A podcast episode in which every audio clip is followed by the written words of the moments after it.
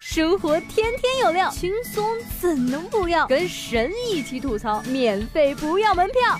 这里是由蜻蜓 FM 头条频道和搜狐新闻客户端联合推出的神吐槽，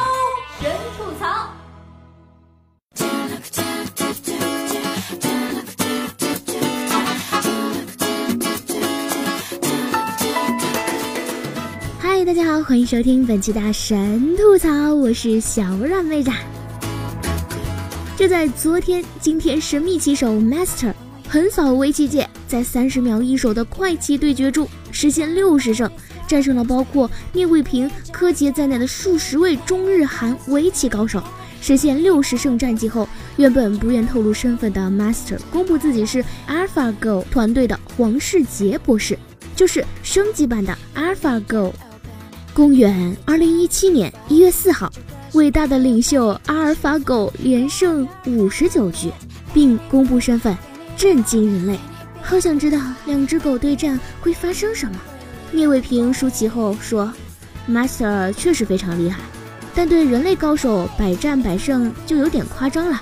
我看有些棋的内容，他的对手简直就是被他吓死了，仅仅百余手就崩溃。”Master 表示：“还有谁？”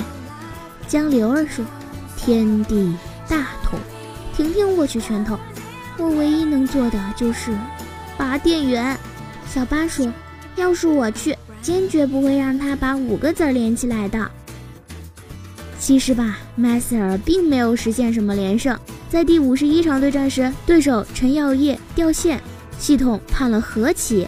Master 说：“防了人类这么久，就怕被拔网线。”万万没想到啊！人类表示，这叫战略性掉线。人工智能发展如此迅速，听说现在人工智能已经进化到了可以写小说和写诗歌了，开始让许多人焦虑起来。以后还要和我抢饭碗，小编难道是要失业了吗？我有一个梦想，有一天阿尔法狗写出了《红楼梦》后四十回，通过大数据啊充分采集，再造一个虚拟曹雪芹也不是没有可能的。把它养在西山，让它写写写。比阿尔法狗更恐怖的一点是，Master 没有学过人类棋谱，而这也侧面的印证了 Master 不按常理出牌的套路。这个机器啊，已经会观察、学习、思考，并且发明者都说了，阿尔法狗并不仅仅用于围棋，或许未来在许多其他的方面，人工智能也将给更多人带来帮助。有人就说了，机器人永远不懂围棋精神。他只是单纯的在赢，和人类还是不能比的。围棋人机大战对西方可能是个科技事件，在东方这还是个文化事件呢。东方人把很多术升华成道，有些人甚至以之为灵魂寄托。刚出关的王重阳要是见识了 AK 四七，恐怕会很失落。然而今天不会有人因为空手打不过挖掘机，开放算不过计算器而觉得耻辱啊。假以时日，大家也不会觉得下棋输给 AI 是涉及人类尊严的事情。可是，人工智能的原理就是不断吸收人类的各种智慧。也许有一天，他们也学会学习人类的喜怒哀乐，模仿人类的情感。其实，这是 Master 在测试人类智商。凡是不给账户打款的，都会被灭绝。人工智能赢并不可怕，可怕的是阿尔法狗故意输。然而阿尔法狗再厉害，它斗得过中国雾霾吗？小让我表示很期待呀。以下是吐槽联播，编辑部老司机提醒您：上车请刷卡，前门上车，后门也可以上车。在广东，无论你经历了怎样的痛苦磨难，风霜雨雪，都请不要把夏天的衣服收起来。在北京。无论你经历怎么样的蓝天白云、秋高气爽，都请不要把口罩收起来。一九二九埋出手，三九四九埋里走，五九六九掩埋看柳，七九埋不开呀，八九雁南来，九九加一九雾霾还没走。女子一家为躲霾移民美国，其实还是会想回来呀。从二零零一年开始，在北京生活的范美决定移民美国了。三年前刚成为母亲时，北京才刚爆出雾霾超标的情况。此后每年都全家出动逃离北京，躲避雾霾。第一年去了三亚待了两个多月，第二年去南方自驾游两个多月，每次都是十二月或一月出发，三月份再回北京。今年则是去美国待了四个多月，最近正在准备移民。每个家长都希望自己的孩子呼吸到干净的空气啊，但是范培也说了，其实还是会想回来，毕竟亲人朋友都在这边，积累也在这边，以后可能还会回来的。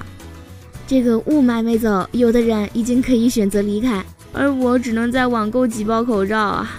老沙放下了手中的杯子，我也想去啊，可是命运似乎已经把我锁在了北京。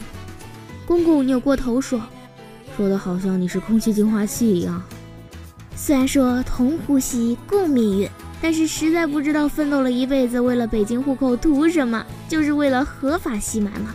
听说雾霾至少要五十年才能治理的好，天天做人肉吸霾机器，也不知道能不能活着看到那一天。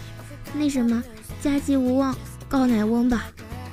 感觉现在的中国很适合写科幻小说。”雾霾日渐严重，遮天蔽日，阳光越来越微弱，之后再也没有人见过太阳。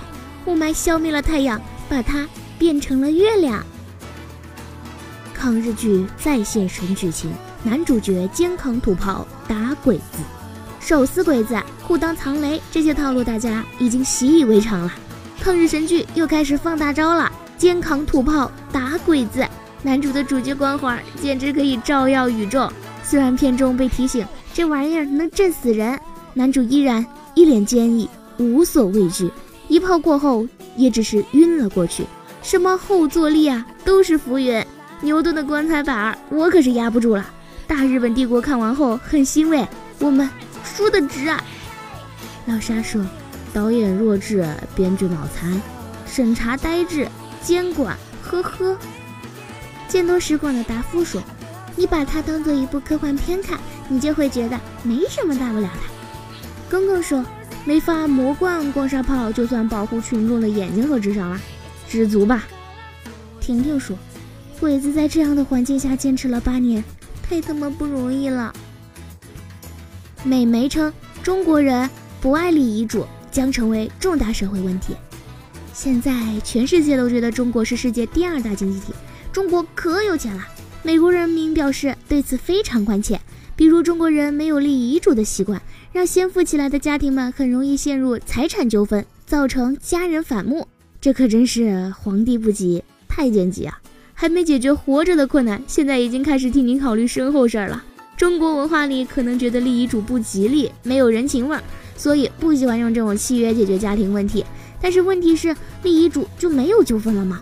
有时立遗嘱的过程中就吵起来。打起来的都有啊！我的命都是国家的，立什么遗嘱？七十年后都直接回收啦！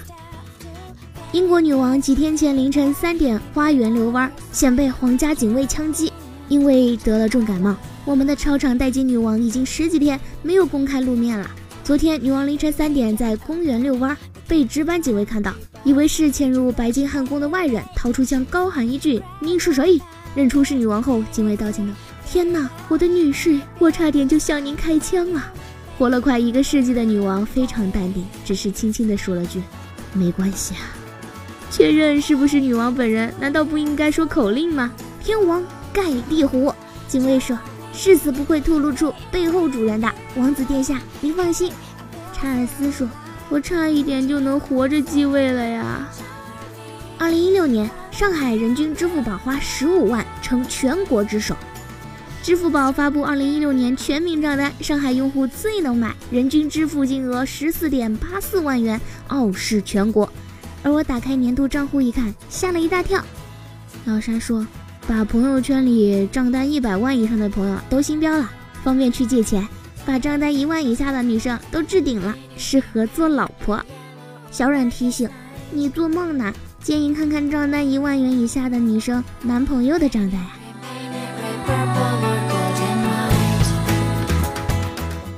本期节目就是这样啦，感谢您的收听，我们下期节目再见吧。